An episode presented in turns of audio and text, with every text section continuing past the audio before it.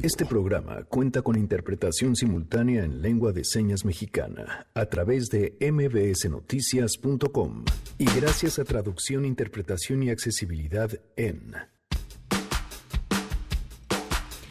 ¿Sabían que existe un registro de deudores alimentarios? Así es, aquellos que no han dado su parte de la pensión que les toca que podrían aparecer en este listado. Manden sus datos, no sus dudas.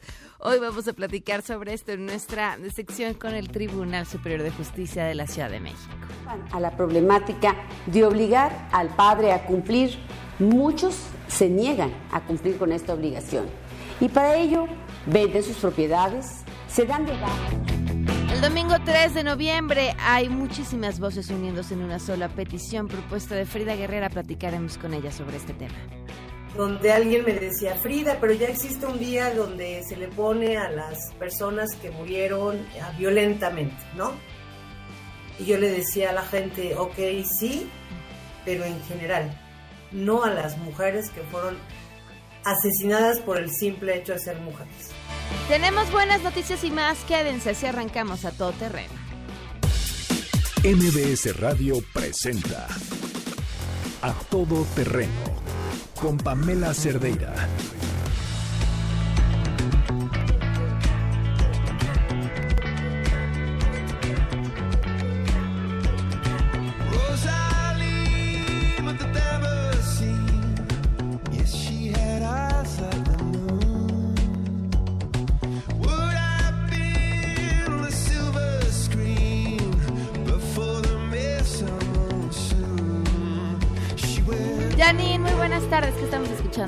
Hola Pan, muy buenas tardes, buenas tardes a todos. Estamos escuchando lo nuevo de Coldplay, se llama Orphans, está muy padre, entonces hoy pues Coldplay. este Coldplay, o lo que quieran escuchar que nos digan, música que nos prenda. Ok, Ahora- arroba Janine MB. Gracias, Gracias. Janine. Oye, no, espérate. ¿De qué escribiste esta semana en la silla rota?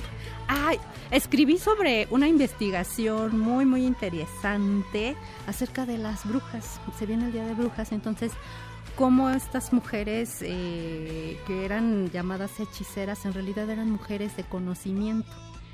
Entonces, este, pues justo por la misoginia las acusaban de hechicería, entonces muchas se dedicaban a ser curanderas, perfumistas, nodrizas, eh, las parteras. Todas ellas fueron acusadas de, de De brujas, y muchas murieron, muchísimas, muchísimas mujeres murieron en, en la Edad Media por acu- acusarlas y por otro lado sus conocimientos las frenaron un, las frenaron un poco para entrar en la ciencia. Entonces es un poco esa investigación de la que Wow. platicamos. Bueno, pues ahí está. Ahorita les compartimos también en mis redes y por supuesto en la de Janine, arroba Janine MB para que lo puedan leer. Gracias. Gracias.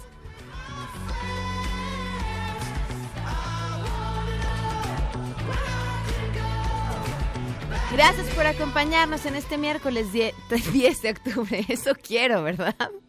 Es que ya se nos acabó el año. Miércoles 30 de octubre del 2019. Soy Pamela Cerdeira.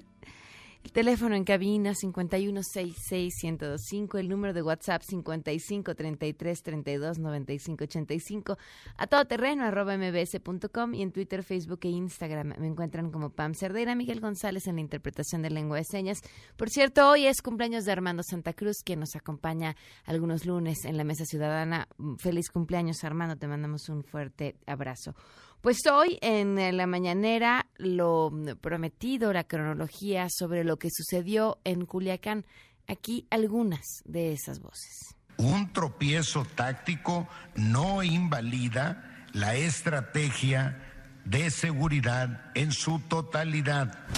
Todo esto se desenvuelve en horas. Estamos hablando de casi el inicio de una guerra que finaliza en cuatro, en cinco horas. Y querían que de inmediato se informara cuando se estaba atendiendo el problema.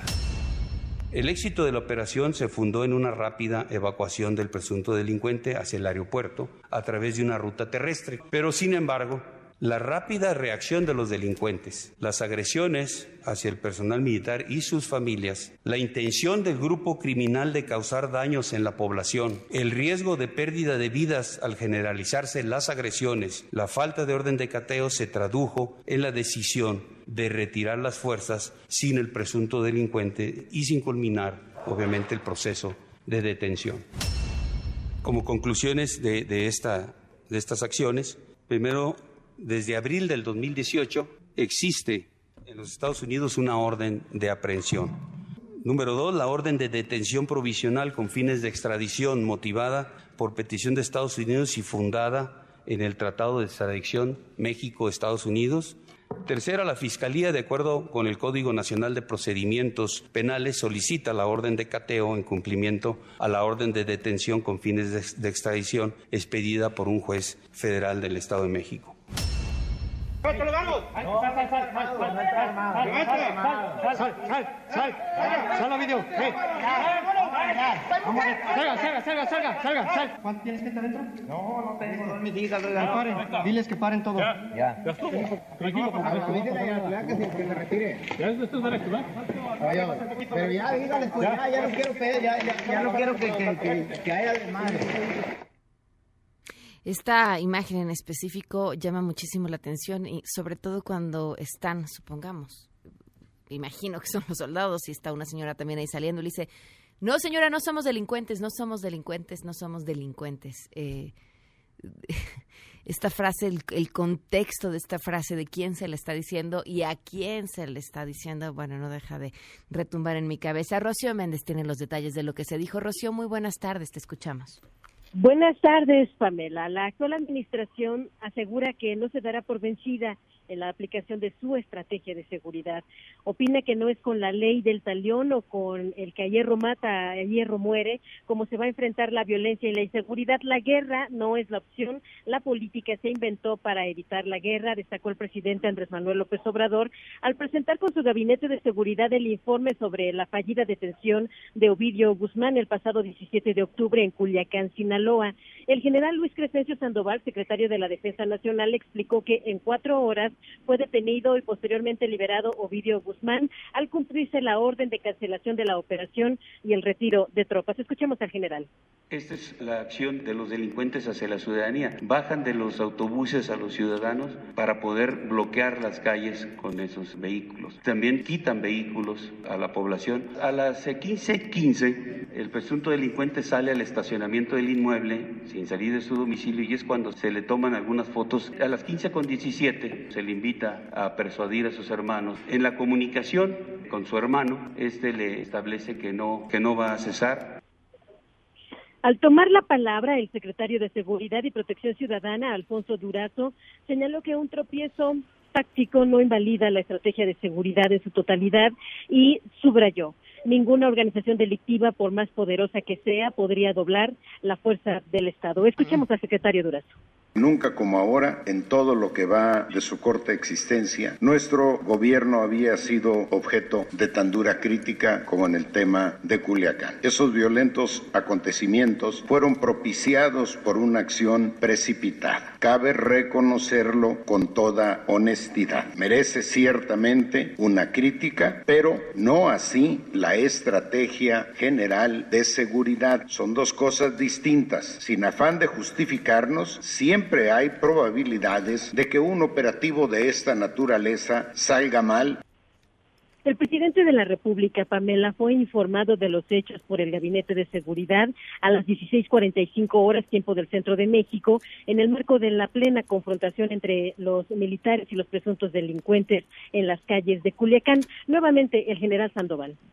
La actuación de la delincuencia organizada, ¿por qué se caracterizó? Por una convocatoria de grupos delincuenciales del estado de Sinaloa, ofreciendo recursos a quien se uniera a atacar a las fuerzas federales. El empleo de técnicas militares, armamento automático y, antiaéreo, lanzacuetes, lanzagranadas, ametralladoras y fusiles calibre 50, que estos son antiaéreos. El intento de soborno al comandante de la Fuerza de Intervención por 3 millones de dólares, al no aceptar, fue amenazado de muerte tanto él como su familia. Se actuó con apego a derecho, toda vez que el personal de la Guardia Nacional y de, del GAIN, de la Secretaría de Defensa, retuvieron transitoriamente al presunto delincuente al salir de su domicilio. Sin embargo, nunca estuvo a disposición de alguna autoridad judicial o ministerial.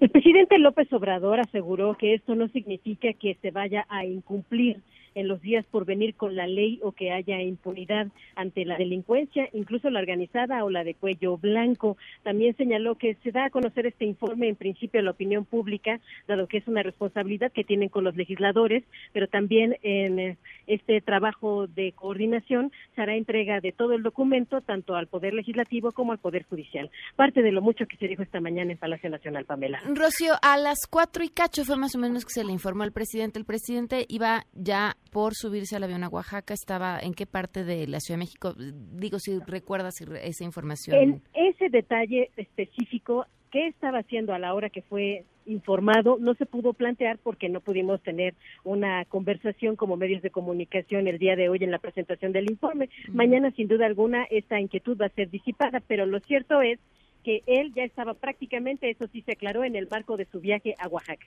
Ok, muchísimas gracias, Rocío. Muy buenas tardes. Buenas tardes, Pamela. ¿Qué tal el tamaño del soborno para que lo dejaran ir? Wow, bueno, pues supera cualquier cosa que pudiéramos tan siquiera imaginar. Y es eso eh, pensaba ahorita, eh, poca atención le dimos, por obvias razones, porque pues quien tiene que responder y quien está obligado a proteger es el gobierno, bajo su estrategia, pero a la conociendo estos datos de, los daños que sí se causaron y de las bajas que sí hubo, eh, pues la capacidad de organización, eh, la, la claridad con la que se ejecuta una acción que tiene toda la intención de sembrar terror. Solo sembrar terror para conseguir lo que consiguieron. Hasta ahí.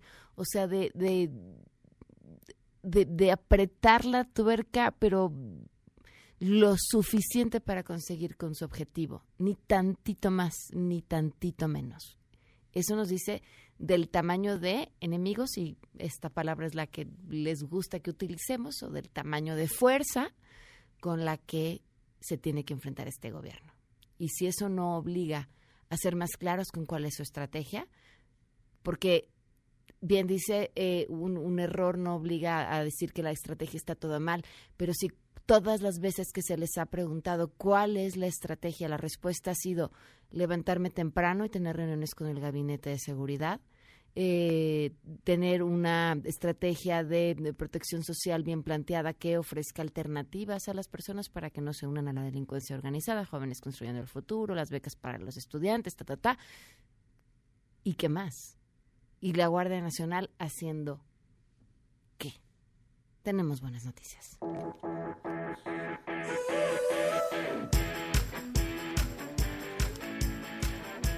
Adrián Jiménez, pues sí, fíjate que es una de las, de las grandes noticias y nos da además a entender por qué era tan importante que un evento como la Fórmula 1 se quedara en la Ciudad de México.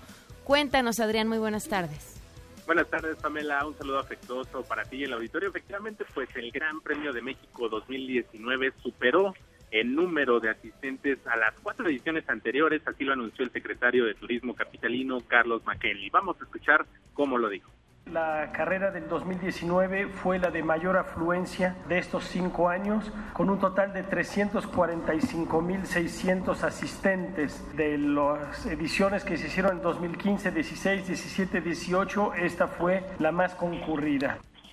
En conferencia de prensa, Pamela Auditorio, el funcionario también destacó que entre el 19 de octubre, cuando comienza el arribo de las escuderías, de Fórmula 1 y hasta el día 28 de octubre, el pasado lunes, la Ciudad de México registró la llegada de 475 mil turistas, de los cuales 355 mil fueron nacionales y 120 mil extranjeros. Comentó que en materia de ocupación hotelera, la cifra preliminar es de entre el 90 y 93%, siendo las zonas de Polanco, Aeropuerto Coyoacán y Centro las que registraron mayor ocupación con un promedio de entre 96 y 98%. En tanto, el secretario de Cultura capitalino, Alfonso Suárez del Real, refirió que fueron más de dos millones de personas las que asistieron el pasado fin de semana a las distintas actividades programadas con motivo de las celebraciones del Día de Muertos. Escuchemos. Más de dos millones de visitantes han disfrutado de las actividades este fin de semana en la capital cultural de América. Hemos tenido exposiciones como Mexicráneos en Paseo de la Reforma, los alebrijes pregoneros monumentales que también se establecieron allí. De acuerdo con estimaciones de autoridades capitalinas, el haber empaquetado distintas actividades culturales y deportivas favorecerá al sector turístico de la ciudad, pues se prevé que al cierre de este año la derrama económica sea de 117 mil millones de pesos, es decir, 17 mil más respecto a 2018 y un crecimiento de visitantes extranjeros de 18.5%, mientras que de turistas nacionales el alza será de entre 1 y 2%. Pamela Auditorio, es la información que les tengo. Gracias, Adrián. Muy buenas tardes. Buenas tardes. Oigan, en otros temas, ¿saben algo? Aquellos que les gusta correr y que seguramente pensaron nunca mantener ese hábito y que al principio fue difícil, pero después lo lograron, hay ahora una recompensa a su esfuerzo increíble. Suzuki está organizando la Suzuki Race, una carrera de pura velocidad, para correr una milla, o sea, 1.6 kilómetros, pero es una carrera en donde el reto pues es vencer al reloj y hacer su mejor tiempo de categorías para todos, niños, adultos, hombres, mujeres, todos pueden participar. Los corredores más rápidos ganarán increíbles premios, se pueden registrar en hubsports.mx o en el Facebook oficial de Suzuki, que es Suzuki Autos México. No falten, Suzuki tiene grandes sorpresas, va a ser este 24 de noviembre a las 8 de la mañana en el Ángel de la Independencia. Suzuki Race corre más rápido que nadie. Vamos a una pausa y volvemos. En unos momentos, en A Todo Terreno. Frida Guerrera estará con nosotros. Regresamos a Todo Terreno. A Todo Terreno con Pamela Cerdeira. Continuamos. Feminicidio en México con Frida Guerrera. No las dejamos invisibles. A todo terreno. Despegar tan lejos como un águila veloz. Respirar un futuro esplendor. Cobra más sentido. Frida, muy buenas tardes. ¿Cómo estás? Hola, Pan, muy buenas tardes. Este, bien, bien, buenas tardes a tu auditorio, a la orden. ¿Qué estás organizando, Frida? Cuéntanos. Pues más que organizándonos yo, estoy acompañando a estas familias. Ok. Eh, sería la segunda, nuestra segunda marcha, Pam, eh, que ha generado desde el año pasado un, una serie de bonos y de apoyos y no apoyos, eh, pero pues que uno, nuevamente las familias de Voces de la Ausencia están convocando a esta marcha para el próximo domingo, esta marcha que hemos llamado y que es justamente la lo que hay que resaltar es la marcha del Día de Muertas porque no murieron, las asesinaron. Esto con toda la intención de sacarlas de las de estas ofrendas, de estos altares eh, y que se vea realmente que el tema de, de que no estén aquí es por un tema de que fueron arrancadas y no porque se murieron, como regularmente pasa con los abuelitos, ¿no? De viejitos. Perdón. Y pues esta es el, la invitación en esta ocasión, Pam. Ah, ¿De dónde sale? ¿A qué hora va a partir? perdón, perdón. No te preocupes. Mira, la marcha sale del Ángel de la Independencia a las 10. Ok. Al Zócalo, este, donde vamos a instalar una... Ay, perdón, ¿eh? no sé qué me pasó. Donde vamos a instalar una, una ofrenda. Esta marcha está convocada porque pues sí hemos estado ahí en las redes sociales manejándola con algunos otros espacios de radio que nos han abierto los micrófonos. Eh, inmediatamente viene la descalificación de que ya vamos a hacer desmanes otra vez, de que ya vamos a pintar o vamos a destruir su ciudad.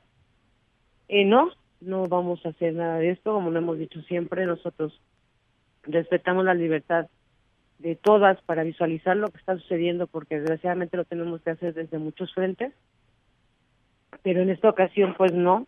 Eh, esta marcha está convocada eh, por familias, es una marcha inclusiva, no separatista, donde marchan hombres y mujeres, padres, madres, hijos, hijas, eh, van niños huérfanos de, tema de feminicidio acompañando a sus abuelas, a sus abuelos. No sabemos cuánta gente vaya a unirse. Ya, me, ya solicitamos también la medida de seguridad a la seguridad pública de la Ciudad de México para que acompañen la marcha. Hemos solicitado también la presencia de observadores de derechos humanos eh, en la Comisión de Derechos Humanos de la Ciudad de México, ambulancia de salud para que esté pendiente de, porque pues sí, muchas mamás de las que acompañamos están enfermas y que pues en algún momento hay que darles algún auxilio se pueda dar. Eh, y pues es una marcha que no pretende otra cosa más que eso, eh, que se escuche el grito de estas, de estas familias, que se visualice el tema, eh, pues desde la, desde la libertad de, de ellas, de estas familias, y también claro que sí, que se, pues que se vea que, que no nada más es un tema de, de este año, es un tema, no es un tema del 2018, es un tema que hemos estado gritando desde el 2016 por lo menos yo lo digo así particularmente desde lo que yo hago como periodista y ahora como acompañante de estas familias y que no no se quiere aceptar que existe no o sea siguen sucediendo violaciones muy graves en torno a las a los procesos en torno a, las, la falta de respuesta de, de, las autoridades en todo el país de, esto que está sucediendo y pues hay que ponerlo ahí eh, vamos a culminar con esta mega ofrenda Pam que para mí es importante también comentar eh, será como el evento fuerte porque ahí vamos a, a llevar una, una cruz eh, donde van a escribir todas las familias los nombres de sus hijas asesinadas. ¿Cuántas familias estarán participando?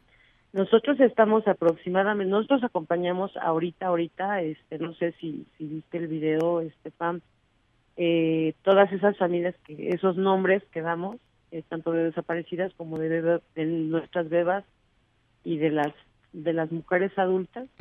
Eh, estamos hablando de que son 125 cruces las que llevamos en madera. Todas estas familias nos están acompañando. Obviamente muchas de ellas no pueden venir porque están muy lejos. Todavía no podemos lograr, este, como voces de la ausencia, ayudar a que vengan a las marchas. Pero por lo menos la, pues la mitad de esas familias vendrán. No sabemos cuánta gente llegue. Nosotros estamos calculando aproximadamente unas entre 300 a 500 personas. No va a ser una marcha multitudinaria como las que se dan en otros momentos, pero finalmente es la voz de estas familias. Lo que se va a instalar en esta mega ofrenda se pretende instalar también para las otras muchas familias que quieran llegar a instalar ahí también el nombre de sus hijos. Muy bien, Frida, pues estaremos atentas. Muchísimas gracias. A ti, Pam, muchas gracias. Y seguimos, ya rebasamos los 1.800 feminicidios y más de 300 muertes violentas de mujeres este año y todavía no terminamos. ¿Cuántos fueron el año pasado? El año pasado cerramos con en total asesinatos y feminicidios con 2.212. ¿Y ahorita cuántos dijiste que vamos? Ya prácticamente los hemos rebasado, Pam.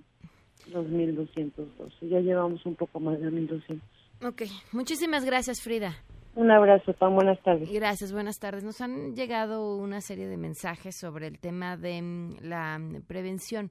Eh, un caso este, en específico de una mujer que sufre violencia, en este caso con un pleito vecinal. La, mm, por supuesto que nosotros, ¿qué más nos gustaría que no estuviéramos platicando de historias de mujeres que ya fueron asesinadas? Porque ahí, salvo el hecho de la justicia, no queda mucho más que hacer.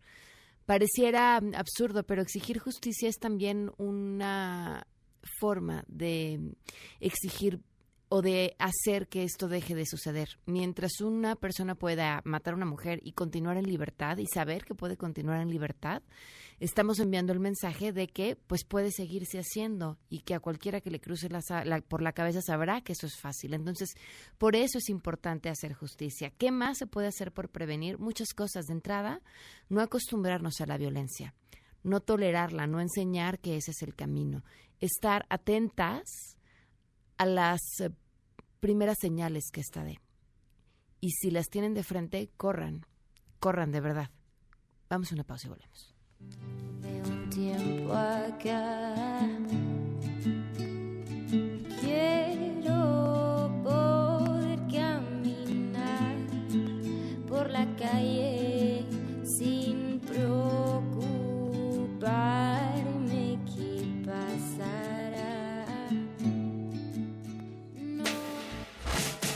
Regresamos a todo terreno. A todo terreno con Pamela Cerdeira. Continuamos. Nada más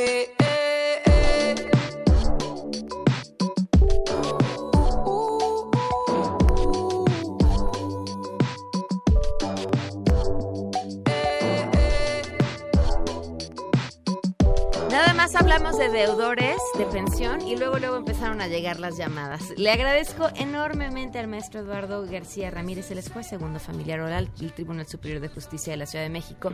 Bienvenido, muchas gracias por acompañarnos. Gracias por la invitación. ¿Qué es- Encantado de estar aquí. ¿Qué son, bueno, empecemos ¿qué son los deudores? ¿Quiénes son los deudores alimentarios? Todos aquellos que no cumplen con la pensión alimenticia durante más de 90 días se hacen merecedores de estar en una lista, en un registro que se llama Registro de Deudores Alimentarios Morosos.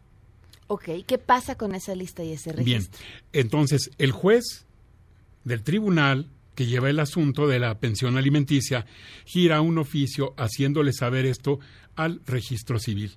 Y el registro civil es quien tiene esa, eh, esa lista. Bueno, ¿cuál sería la consecuencia?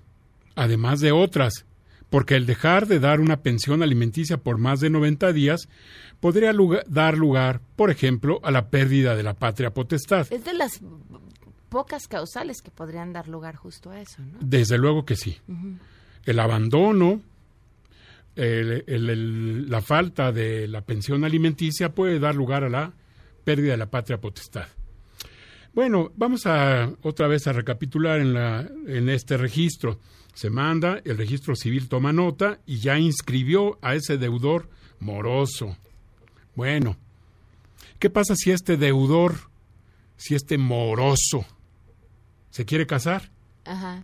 Pues entonces ahí aparece que debe. Claro, cuando vayan ustedes a ligar y les digan que tienen hijos, vayan a revisar si no deben la Pero por pensión. supuesto, es un, es un requisito Claro. que de- aparezca ese, ese registro a ver cómo andan las cosas. Y entonces si la pareja puede decir, ah, caray, con esta persona me voy a hacer una vida en común, o probablemente con esta persona voy a traer hijos al mundo, si ya tiene deudas y no cumple. En primer lugar, ¿qué puede darle a uno? Y en segundo lugar, ¿qué le puede esperar a mí o a mis hijos?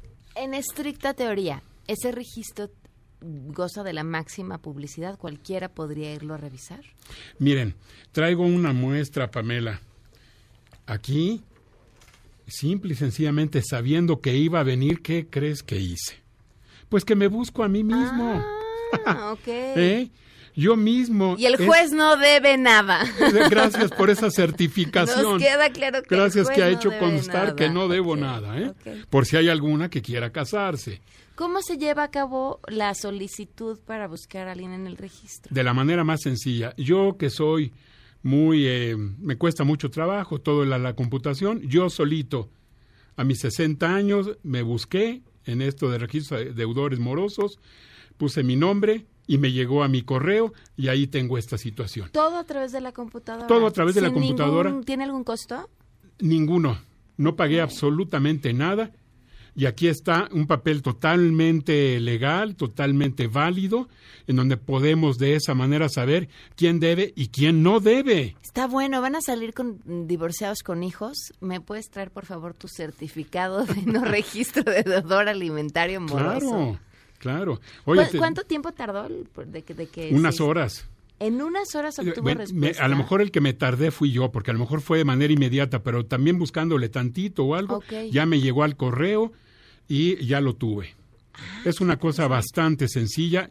Entonces ahí podemos hablar de una verdaderamente eficiencia y efectividad por parte de las autoridades. Ahora, a ver, ¿cuál es el procedimiento para que alguien ingrese dentro del certificado, dentro del registro? Porque me queda claro que es el juez da aviso al registro civil, pero para esto antes alguien tiene que ir al registro civil, al, con el juez y decirle, juez, no me han pagado la pensión. Ah, sí, claro. ¿Cómo es ese proceso? Bueno, alguien llega y presenta su demanda. Ok. Y puede presentar demanda por pérdida de la patria potestad y tantas cuestiones más y dentro de ellas puede ser la demanda nada más por la pura el cobro de los alimentos de la pensión alimenticia o la pensión alimenticia puede estar unida a otras tantas cosas. A ver, ¿qué pasa si el deudor sí ha pagado pero no ha pagado todo? Lo que tiene que pagar. Bueno, aquí habla de un adeudo de 90 días. Esa sería la cuestión. O sea, si, por ejemplo, el acumulado equivale a los 90 días, también podría ser parte de... Por Podría supuesto. ingresar a esta lista. Sí, desde luego, porque nadie, nadie es, eh, tiene por qué medio comer. No, yo pagué la mitad o ya le di tanto. No, no es una limosna, es un gusto, es un, es un derecho del que necesita la pensión y es una obligación de quien debe darla. Y nadie está para decir, bueno, mira, mijo, este, vas a, medio vas a la escuela, medio estudias, medio te transportas, medio te vistes y vas a la natación y no- nada más Nada más nada le media mitad, alberca porque nada más pagamos la mitad. No, eso no, no es para, para medias, eso es hay que cumplirse. Pregunta Enrique, desde el 2010 el juez le ordenó a mi ex dar pensión, nunca la ha dado, pero yo lo quise dejar así. ¿Esto prescribe? ¿Mis hijos pueden pedirle lo que no les dio? No, de- desde luego que esos alimentos, si ya está, hay una sentencia y hay una condena, pues en cualquier momento puede, inclusive eh, se puede embargar el sueldo. O sea, no esos- importa si los hijos ya son mayores de edad y bueno, les si debe existe ese algo, adeudo, no, ajá. si existe el adeudo y existe una cobrar. sentencia, se puede cobrar, por supuesto. Desde luego que sí. ¿Y el trámite no es engorrosísimo? No, no es engorrosísimo. Inclusive déjenme decirles, ¿qué le parece? ¿Qué te parece si yo te digo, mira, si tienes alguna cuestión de pensión alimenticia, consigues tu acta pues de nacimiento, de matrimonio, dependiendo el caso, se presentan allá a las oficinas del tribunal y en ese momento se les asigna un juzgado, en oficialidad de parte les asigna un juzgado y de ahí salen con su oficio de descuento de pensión alimenticia ya fijada. Ok. ¿Más fácil?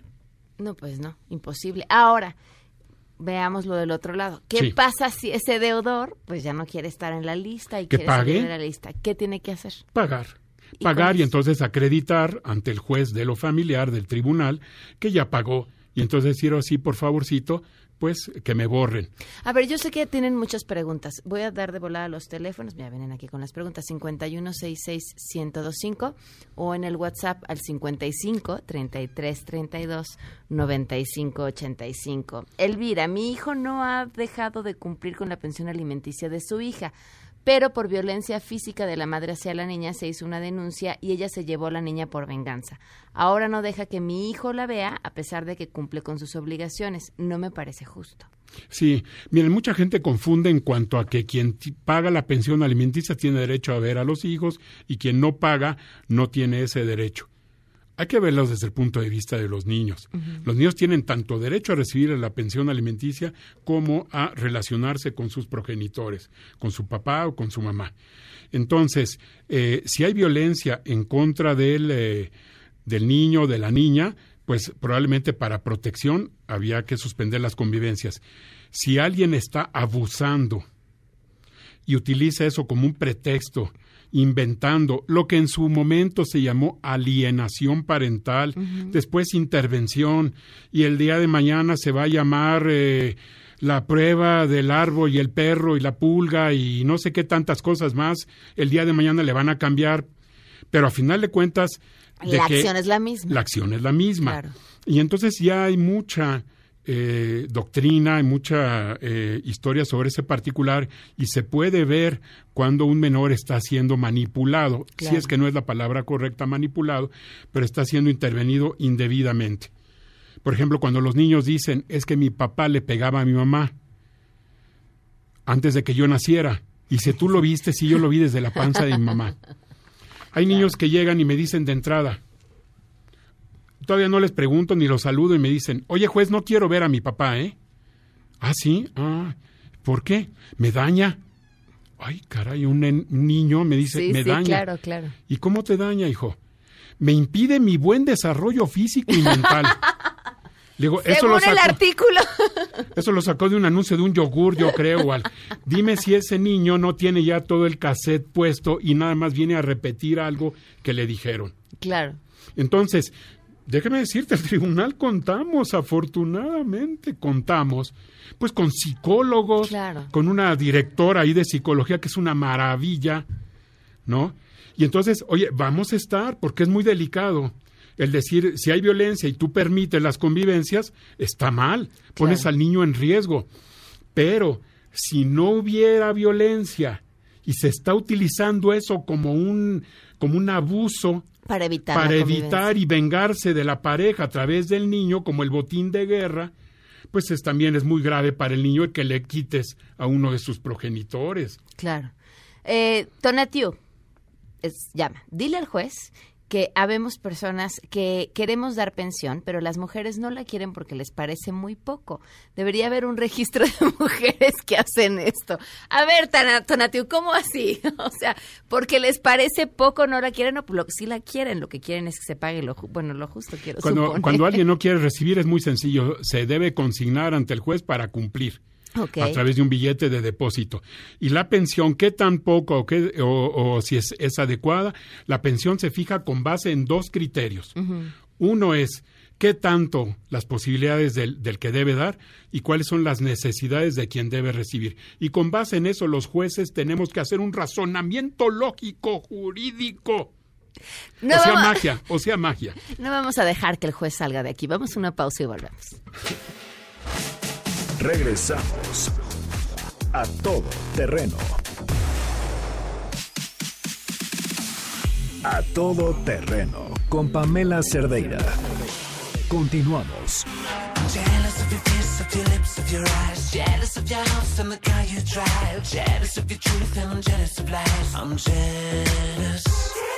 Jealous of the Continuamos a todo terreno. Seguimos platicando sobre el tema de las pensiones alimenticias y preguntan aquí. En caso de divorcio, ¿hay que darle pensión a la expareja? Lo pregunta Manuel. Bien.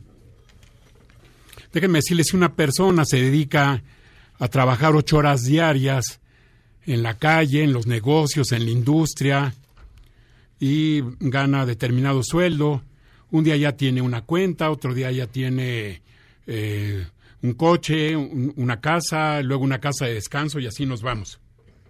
Si la otra persona no trabaja ocho horas, ¿qué pasa si trabaja 18 horas diarias? ¿Qué pasa si la- la- el tema es mucho más delicado porque se trata de los hijos y tener todo a tiempo y ir a la escuela y se enferman los hijos, etcétera, etcétera? Y al final de cuentas decir, pues cada quien por su lado. ¿Dónde quedó el trabajo de esa persona que por estadística podría ser la mujer? Podría ser la mujer. ¿Y dónde quedó todo su trabajo? Sí, bueno, pues desde luego que si no se ha dedicado al hogar y, y al cuidado de los hijos, pues desde luego que tiene derecho a una pensión alimenticia por un término igual al que duró el matrimonio. Sobre este particular tiene derecho la esposa, y hablo por estadística porque también podría ser el esposo, cuidado con eso. La concubina, el concubino o concubinario, pero también hay una cuestión nueva que creo que va a resultar muy interesante. Espero no confundir. Cuando una persona se une a otra y resulta que no se casan, tampoco hay concubinato porque ¿qué pasa si alguno de ellos está casado, pero se separa? Ok. Pero sin embargo forma una familia con otra persona. O sea, la casa chica. La casa chica, pero vamos a decir que se separó de la esposa o del esposo. Ok. Una separación, pero sin embargo el documento sigue, sigue casado civilmente, jurídicamente. Pero ¿qué pasa con esa mujer? Tuve un caso en donde la mujer le da 40 años de su vida.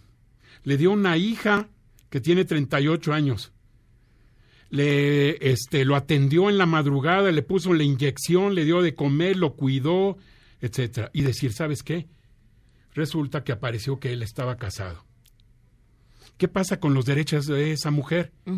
Entonces la Constitución nos dice, tú no puedes discriminar, ninguna autoridad puede discriminar por razones de Estado civil. Claro. Y entonces vamos a ver el caso de esta mujer. A ver cómo se resolvió. Así.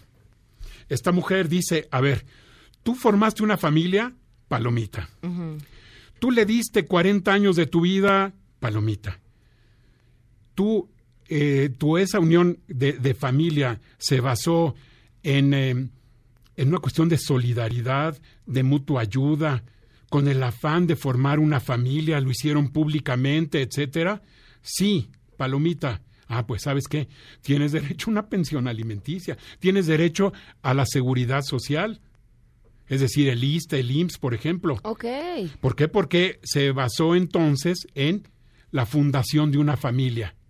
Y entonces ya no queda desprotegida esa mujer. Luego, por eso el doctor Mireles se anda quejando. de- Ahora, eh, ¿cómo se determina qué porcentaje de la pensión le toca a la pareja o en este caso a, Sí. a esta mujer? Ya está muy estudiado ese punto en cuanto a que no es posible un criterio matemático. Ok. No es decir, una, una persona un 15%, 230 o alguna cosa así. En algún tiempo hubo una en que se fijaba una, un porcentaje a cada persona y el deudor eh, para él se quedaba como si él contara por dos personas. Todo eso ya ha quedado en el olvido, ya ha sido superado. ¿Qué es lo que tiene que hacerse ahora? Como dije hace un momento, el juez tiene que analizar cuáles son las posibilidades del que debe dar la pensión, pero Las también cuáles son las necesidades de quien debe recibir conforme a su estatus socioeconómico. El papá de mi nieto dejó de verlo y por supuesto no ha dado un peso cuando tenía año y medio y tiene cuatro años y medio y no queremos que tenga la patria potestad. ¿Qué podemos hacer? Pues, eh, por supuesto, como ya dijimos, ya pasaron, ya es año y medio, ya pasaron mucho más de 90 Ya está. días sin dar pensión. Si en dado caso no, no lo visita, no le da el ejemplo, el cariño, la atención, la guía, la educación que todo padre debe dar, pues puede demandar por eh, la cuestión de la pensión alimenticia, pero igualmente por el abandono. Dice Eduardo, falta de equidad en esto. ¿A poco no hay mujeres deudoras? Claro, claro que sí. Por supuesto que sí, si hay mujeres deudoras que se inscriban. Eh, Sí, y si hay equidad, Eduardo Tocayo, no te, no te vayas con la finta. Sergio, Los dos. Mi hija inició una demanda al papá de su hijo, él nunca pudo ser notificado hasta la fecha después de 10 años. ¿Cuál es la posibilidad de sentencia si no se puede notificar, se esconde o así de qué manera podría estar en este padrón de deudores? Miren, la pensión alimenticia, realmente estos juicios son demasiado nobles. Se puede perfectamente el juez mandar oficio al Instituto Mexicano del Seguro Social y decirme, dime si trabaja o dime si es patrón o es empleado. Aliste. Se puede mandar oficio a Hacienda. Al SAT y que digan ahí si ha presentado declaraciones. ¿sí? Se puede mandar un estudio socioeconómico, se puede mandar oficio al, al INE para ver cuál es el domicilio que tiene, en fin. Se puede hacer muchas cosas. Una trabajadora social puede ir y ver en los domicilios, saber en dónde está, quiénes son, quién es su patrón, quién es su empleador, etcétera, y en dado caso hacer una, ver quiénes son sus clientes. Hay muchas fórmulas, muchas fórmulas para que una persona no se escabulla, al menos no tan fácilmente. Pues le vamos a pedir al juez que nos pase el paso a paso de cómo buscar a alguien en el registro de deudores, que bien ya nos dijo, él ya nos trajo su certificado de que no debe nada. Es muy sencillo, en cuestión prácticamente de horas se puede tener el resultado. ¿Alguna otra cosa que quiera agregar? Sí, quiero manifestar que los deudores morosos, igualmente este registro, además de que aparece cuando van a contraer matrimonio, y así la persona ya sabe con quién va a hacerlo, también es un requisito indispensable para poder llevar a cabo una adopción. Ok. No me digas que quieres hacerte cargo de otra persona más cuando todavía tienes unos, eh, una pensión alimenticia que estás adeudando. ¿Cuánto tiempo lleva funcionando este registro? Ya lleva años, pero la situación está que yo creo, desde mi punto de vista, que todavía puede hacerse más eficaz. Puede rendir mejores resultados. O sea, eh, me refiero a que todo está muy bien como se está haciendo. Las autoridades, el registro civil, el registro público, yo creo que están cumpliendo perfectamente. A lo que yo me refiero es, la pregunta es esta. Si yo quiero comprarme una motoneta, una pantalla, los tenis de moda, el reloj, el este celular, y me voy a endeudar por quién sabe cuántos miles durante quién sabe cuántos meses. Pero si yo soy un deudor, ahí aparece mi historial crediticio y me niegan el crédito. Y díganme, ¿cuándo se ha visto que alguien que deba pensión alimenticia le diga no le puedo vender la pantalla, no le puedo vender la moto porque usted es un padre que no cumple? Creo que debería hacerse más efectiva esa situación, más eh, eficaz, Robusta, claro. más robusta, y entonces creo que ahí sí los padres y eso dejarían de estarse porque decir yo mejor no voy a, a, a, A deber. a deber porque me va a traer consecuencias. Muchísimas gracias por habernos ¿Eh? acompañado. Muchísimas Bueno, gracias. Pues encantado, un gusto. Gracias por la invitación. Gracias, el Eh, maestro Eduardo García Ramírez, juez segundo familiar oral del Tribunal Superior de Justicia de la Ciudad de México. Gracias, Sheila. ¿Qué se está cocinando esta tarde? Pam, rapidísimo, buenas tardes. En el Senado de la República ya inició la discusión de esta terna que ayer se propuso para eh, dirigir, para presidir la Comisión Nacional de, de Derechos Humanos. Recordemos que quienes están propuestos es José de Jesús Orozco, Arturo Peinbert y Rosario Piedra Ibarra. Estaremos atentos al desarrollo. Muy bien, gracias, Sheila. Nos vamos. Eh, se quedan en mesa para todos.